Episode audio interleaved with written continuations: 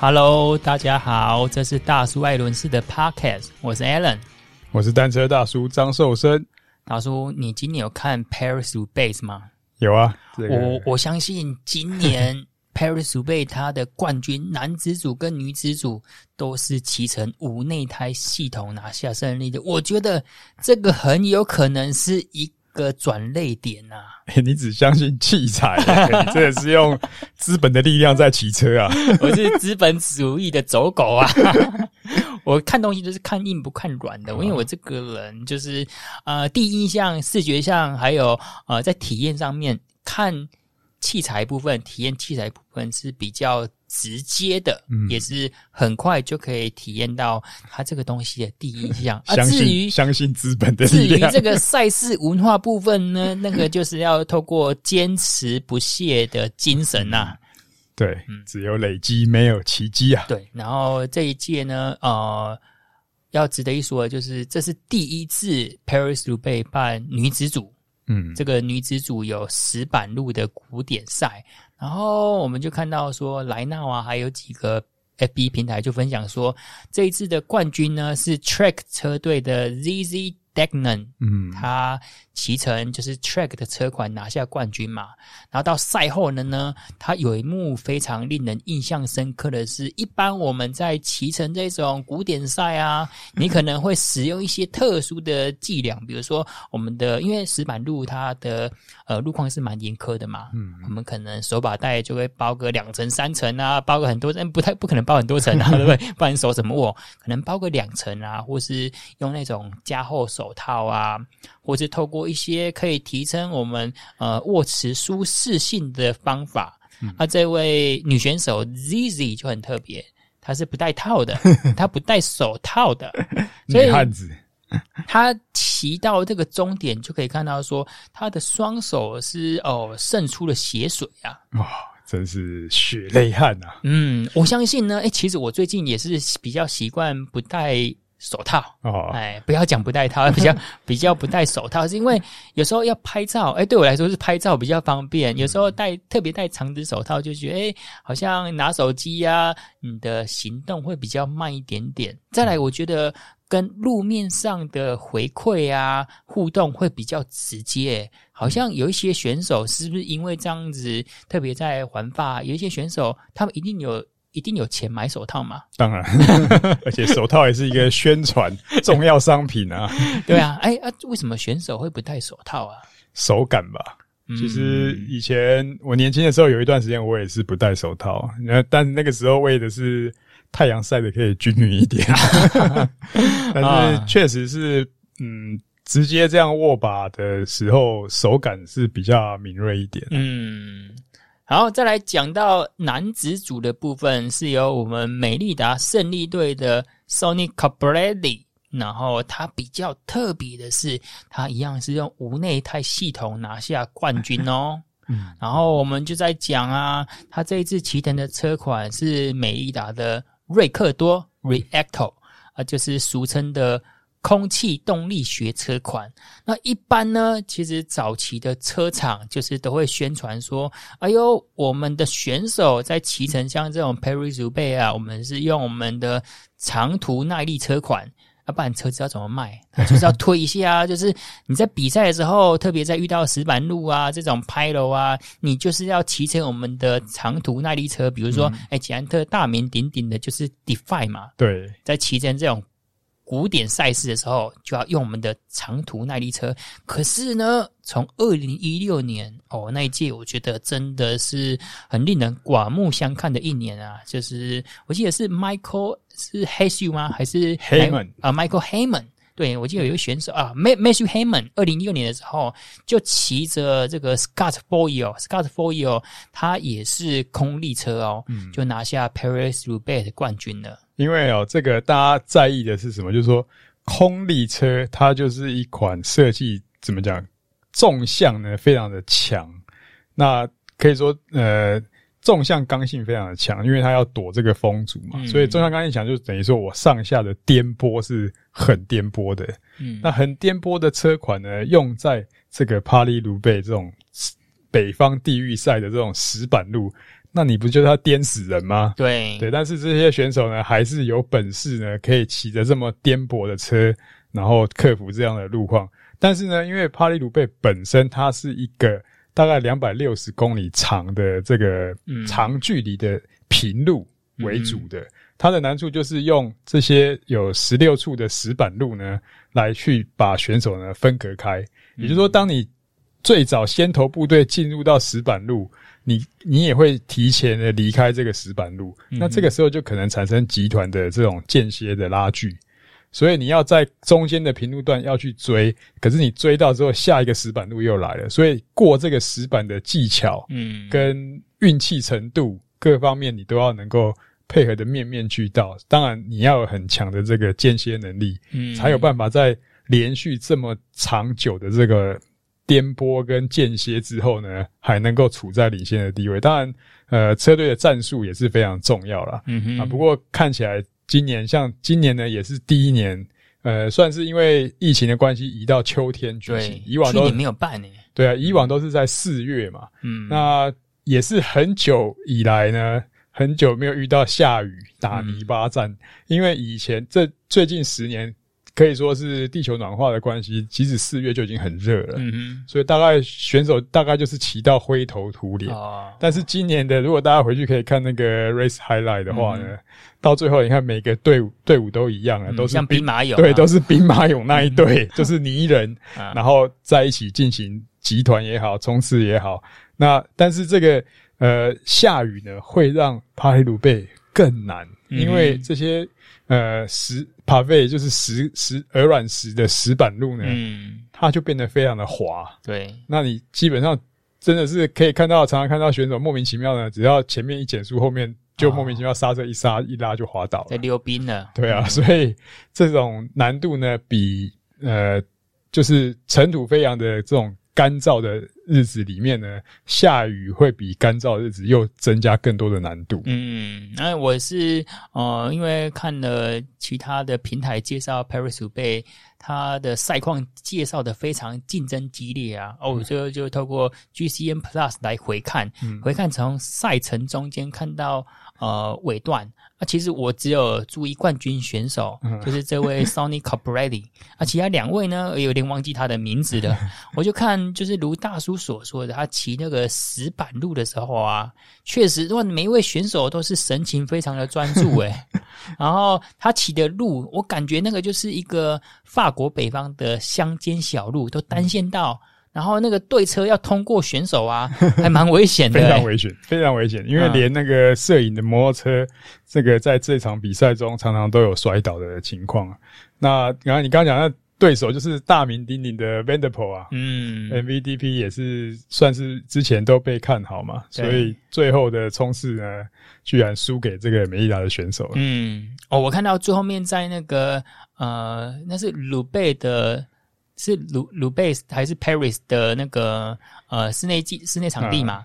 就后面绕的时候啊，哇，这真的很精彩。他好像跑了几圈啊？三圈吗？还是几圈？忘记了。应该是一圈半吧，一呃不到两圈啊。可能第二圈，然后就摇铃嘛。对对对，摇铃那个时候三个人还在很呃互互相争夺最好的位置。嗯，然后忘记是哪位选手先跑出来了。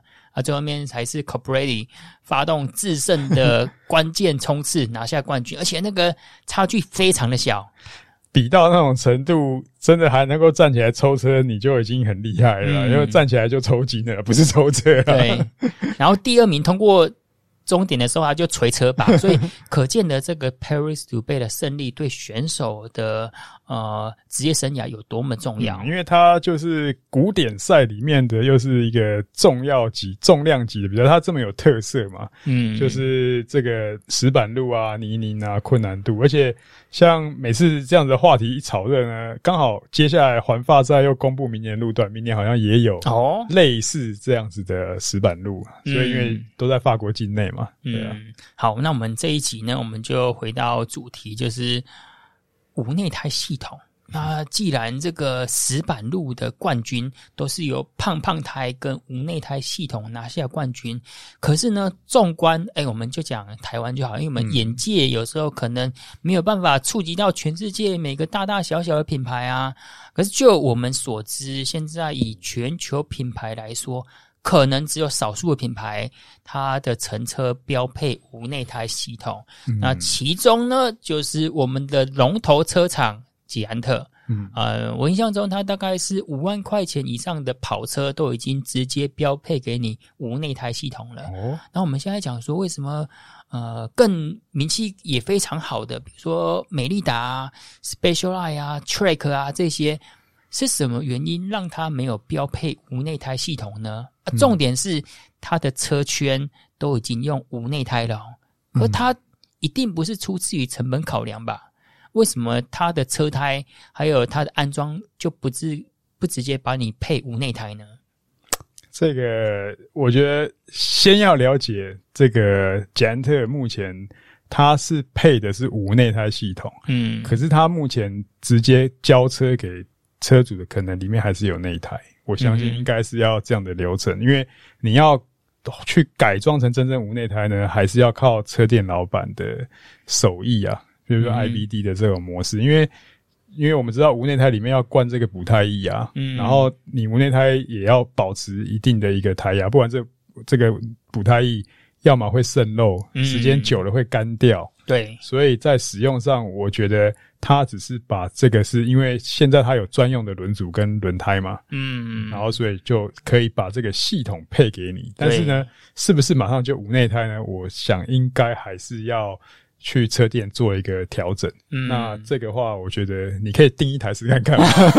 但是我们在讲这个的时候要特别小心呐、啊，因为呃，其实包括捷安特跟美利达还有业界同仁，其实多多少少有时候都会听我们的 podcast 啊。或许我们讲错的时候，他就会敲我的 FB，就说：“哎、哦欸，你们这一集有哪个地方讲错了？”哦、那就我知道呢，他们现在是直接标配无内胎的车胎。然后大叔刚刚讲了一个重点，就是很可惜，我最近。还在努力的存钱当中，想要买一台，哎，可能等这个全隐藏式走线的 TC 啊，或是 Propel 新的 Propel 这样子，我们再来看一下它是不是直接配无内胎系统。我印象中是配无内胎系统，系统可以配给你啊，可是你真正要落实灌补胎液，我觉得这个还是要后续加工吧。所以我们现在就来讨论这个话。就是为什么很多品牌它在出车的时候不直接给你配无内胎系统？那我分享我们各位听众一个经验，就是我之前在 FSA Vision 品牌工作的时候呢，那其中有一次我们要办一个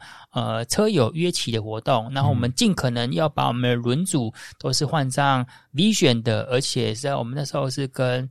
呃，也是台湾大名鼎鼎的马吉斯，那时候他们在推 High Road TR，就是 Tubeless Ready 的车胎、嗯、啊。大家都知道说，无内胎系统有时候安装上面比较没有那么顺利，呃，比较看简单的，公司在广白天做简单的掉啦、嗯。因为它这个车胎跟轮框的紧配，需要用紧配的方式。啊，再来最主要的是我们要装二十组。啊，其实对我前公司的同仁来说，这个也是非常辛苦的一件事情。毕竟，呃，每一位同仁他都有各司其职嘛，啊，不可能说，哎，我们行销部的有什么工作啊，你来弄弄 A 人力花的货啊，呀，就是不可能这样子的嘛。所以我们想说，有没有可能呢？找台中，因为台中很多主车厂，嗯，那这个主车厂我们要跟各位听众分享一下，就是呃，因为捷安特巨大是一条龙的。嗯，他可能他的车子是自己组的，车架是自己做的，可能只有变速器不是自己做之外呢，其他大部分东西都是巨大捷安特一条龙生产线下来的。可是你其他的品牌呢，很有可能，哎，大叔你推一个呃，可能大叔牌的车架，嗯，啊你也推一个乘车，可是我的东西呢，我需要透过别人来组装嘛。就是你没有这个组装生产线，你要请别人，比如说你做轮组的，你要请别人组车胎，就有专门的一间公司，那个叫组车厂，他来帮你安装。嗯、然后我们就哎拨电话拨了好几通，说哎某某某组车厂啊，我们有这个无内胎系统的轮组二十组，你可以帮我们装吗？啊，就说什么是无内胎 啊？其实那事情没有很远哦，我记得是二零二零年，就是去年的事情。嗯、所以到二零二零年。哦，很多可能部分我们不要讲很多了，说明他们现在知道了。也有一些呃少数的主车厂，他们其实是不知道无内胎系统的存在，啊，也有可能我们的对接窗口其实是业务同仁，嗯、业务同仁他其实跟不懂技术，对他其实跟技术跟骑车部分，他离得比较远一点点啊。啊，所以他就说：“哎、欸，什么是无内胎？我们就哦，嘿，就简单的啦，嘿，都是甲 瓦楞倒去哩啊，免免倒来领啦，啊，个灌一个物件哦，嘿，都是讲你破诶，恁那破去的时阵，伊甲你补链啦，还叫补胎液呀。啊，我们就这样跟他解释一下，当然也跟他讲的比较说明的比较清楚，就是我们那个衬带其实是用不一样的哦，是用无内胎胶带。嗯”他听完之后呢，就是跟他们的呃厂班现场同仁去讲完之后呢，他们就说：“哎，我们不接这个，是因为这个跟我们的现有的 SOP 不一样。嗯，那因为你一个新的制程或是新的工序，对同仁来说就是要一个新的教育训练。嗯。”然后再来还有一个问题，这是第一个刚刚讲到的，就是可能主车厂他对这方面的呃技巧啊，或是工序比较不熟悉，所以这也导致说可能呃有一些成车厂或是品牌，他在推这个他们成车的时候，可能他的轮胎甚至呃他的轮组甚至轮胎都已经给你用内胎的，可它里面还是给你塞一条内胎，嗯。然后这个时候，我也在，我也跟几位呃朋友在聊说，哎，那比如说我们今天即使都帮你装好了无内胎车胎，那这个补胎液应该不可以先灌吧？嗯。因为你如果先灌的话，因为我们这个厢车啦哈，喜欢车来对，你那个胎压都是接近于十甚至零嘛，很低很低的。那你如果在运输的过程，难免会左摇右晃、上下颠倒啊。嗯，那你这个补胎液不就可能会喷的到处都是？对啊，这个一定是一个问题啊。那所以呢，那如果你今天可能不是在捷安特这种一条龙的体系之下，他透过呃，他对于经销商的教育训练，然后跟你讲说，诶，我们这个补胎衣要怎么灌，然后呃，还有一些保养技巧。其实我相信有一些车店，可能他们对无内胎系统大概了解，但是实际上的安装经验是明显不足的，嗯、所以它等于可能我对这个系统呢，多少还是会有一点抗拒。这新东西都会经过这样一个历程啊！如果只要有一些比较合理的解决办法之后，应该才有办法被普及化跟接受啊。你刚刚讲到这个问题，我会想到有那以后像无内胎，如果我们将来就是疫情解封了，可以出国了，就是以前我记得我去比 Okinawa 的时候，那个都还会检查行李，就是飞呃要托运嘛。到机场说单车要托运，他都还特别问说，你轮胎气是不是全部放掉？嗯哼。那如果无内胎以后也遇到这样的问题，嗯，好像听起来整个来讲，就是我们自己也要有这种 DIY 的能力啊。嗯，对，而且这个确实会造成有一点点难度啊。哦，对呢，如果无内胎完全放到不要说零啊，你只要接近于十胎压底下的。很有可能就会发生漏液的情况，是因为坐飞机它就是怕你的那个轮胎有打气到空中的时候，嗯，气压外面气压变小，你的轮胎变等下再变成一个炸弹呢？对，我觉得你重新补补胎液，这还算是简单的事情。比较令人困扰就是，万一这些补胎液喷的到处都是，对啊，喷到你的车架、电变系统，那很难清理，因为它那个补胎液有点，我觉得。有点像矽利康那种感觉，凉凉啦。然后再来，它万一干掉会硬化哦。嗯、它比如说跟空气太久接触一段时间呢、啊，它会发生硬化的情况啊，很诶、欸、不容易清。所以你说，当主车厂把整个完完整的乘车装箱之后运到各地，因为一定也是有，不管是台湾或海外都有嘛。嗯，那当然可能就是走海运啊，但是。你只要装箱的时候，就是会遇到这种问题，所以，嗯，补胎液的部分，它要怎么去跟呃这个经销商做帮客户。我在想象中，也许是以后就像买汽车一样，你要有一个交车的一个动作，啊，对对啊。其实现在它也有一个交车的程序啊，只是这一块的部分，我觉得可能会变成是说，呃，就像你讲的说，它的乘车来搭配的时候的一个困难点。嗯，好，然后再来，我们讲到关于无内胎的，就是大名鼎鼎的马牌 Continental，嗯，它这一次在 Paris-Roubaix 赛前呢，呃，就是帮一些呃他们的赞助车队换上最新的 GP 五千，后面加两个字 TR，一样是 Tubeless Ready，嗯，然后它的优点呢，跟它的性能就是可以增加无勾式轮圈的相容性，因为早期呃，其实这个 GP 五千 TR 呢，它就有出这个呃无内胎版本，但是它不相容于无框钩式的。啊，这一次它终于支援这个无框钩。那无框钩呢，其实有蛮多品牌都有这样子使用的，包括呃，我印象中 Specialized 的 Roval 或者是 Zip。